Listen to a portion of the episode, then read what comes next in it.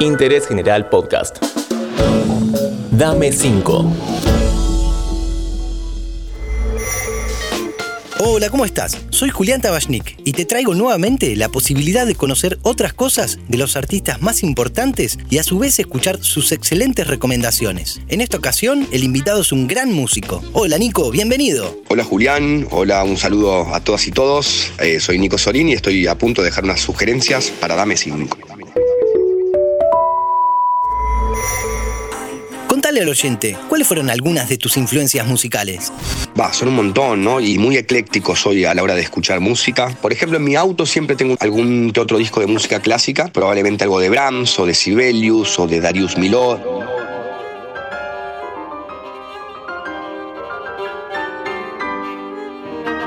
Y después tengo discos de punk en el auto también, como No Effects o Bad Religion. They said I was a rock star,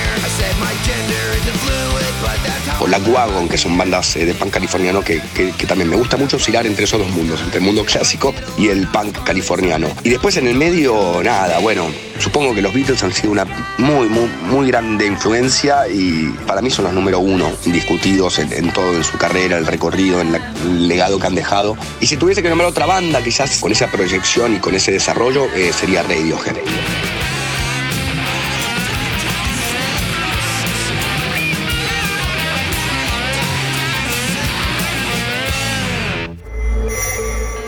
Imagino mucha música en tu vida y en tu casa, ya sea por tu carrera y también por tu compañera, obviamente, la gran Lula Bertoldi, que supo estar en Dame 5. Decime, respecto a artistas nuevos o no tan difundidos, ¿qué te gustó de lo último que venís escuchando?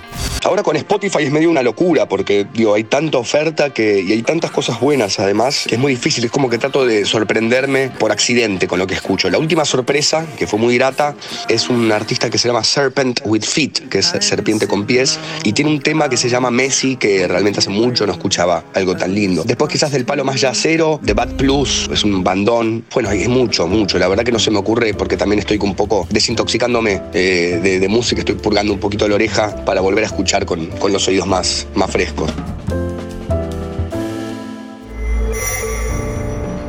Hablemos un poco de series, Nico. Decime, ¿sos de mirar? Y si es así, ¿cuáles fueron tus preferidas?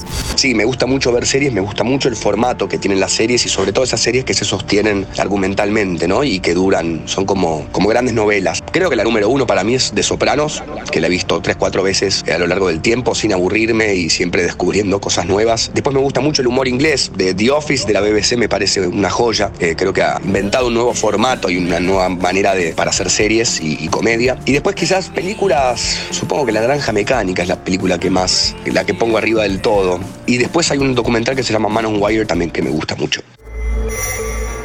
Momento de hablar de libros y autores. ¿Qué nos recomendarías? Ahora con las series dejé un poco de leer, la verdad. Extraño un poco volver a, un buen libro. He estado muy metido en Paul Auster, me gustaba mucho en su momento. Me gustan mucho también las novelas históricas. Va, novelas históricas, eh, libros históricos, sobre todo los Romanov. Todo el tema de los zares rusos me gusta mucho y creo que hay un montón de bibliografía de eso. Y yendo a los rusos también me gusta mucho Tolstoy y Dostoyevsky. Sí, me gusta mucho la literatura rusa. Por último, Nico, en redes veo que sos un excelente cocinero y que probás cosas nuevas, comida sana. Es una de tus pasiones, ¿no? Decinos, ¿qué estás cocinando últimamente? Si no fuese músico, sería cocinero. Realmente me da mucho placer y encuentro muchas similitudes entre la música y la cocina. Hay un tema de, de balances, de notas, de texturas. Es muy, muy, muy similar. Ambos son artes perecederos, porque cuando uno va a ver un show se acabó, cuando uno come algo se acabó. Así que son como experiencias las cuales veo muy ligadas. La verdad que hay mucho. Últimamente estoy muy metido con las pastas, con la lasaña, con comidas más calóricas. El risotto también es otro plato que es sencillo, hay que estar revolviendo, pero después queda muy bien y tiene combinaciones, qué sé yo, hasta le he puesto alguna vez hice risotto de frutilla, que es interesante. Es- No sé si es rico, pero es interesante. Así que últimamente con la comida italiana, malfatis también, tipos de panes, también me estoy metiendo mucho en el mundo del pan, con la masa madre, focaccias, eh, fugazas, bueno, en fin, todo lo que es italiano creo que es lo, lo que más me gusta de la comida. Muchas gracias, Nico, por tu gran aporte y por tanta buena onda. Bueno, ojalá hayan servido mis sugerencias, les mando un abrazo y nos vemos pronto. Espero hayas disfrutado mucho este episodio. Hasta el próximo.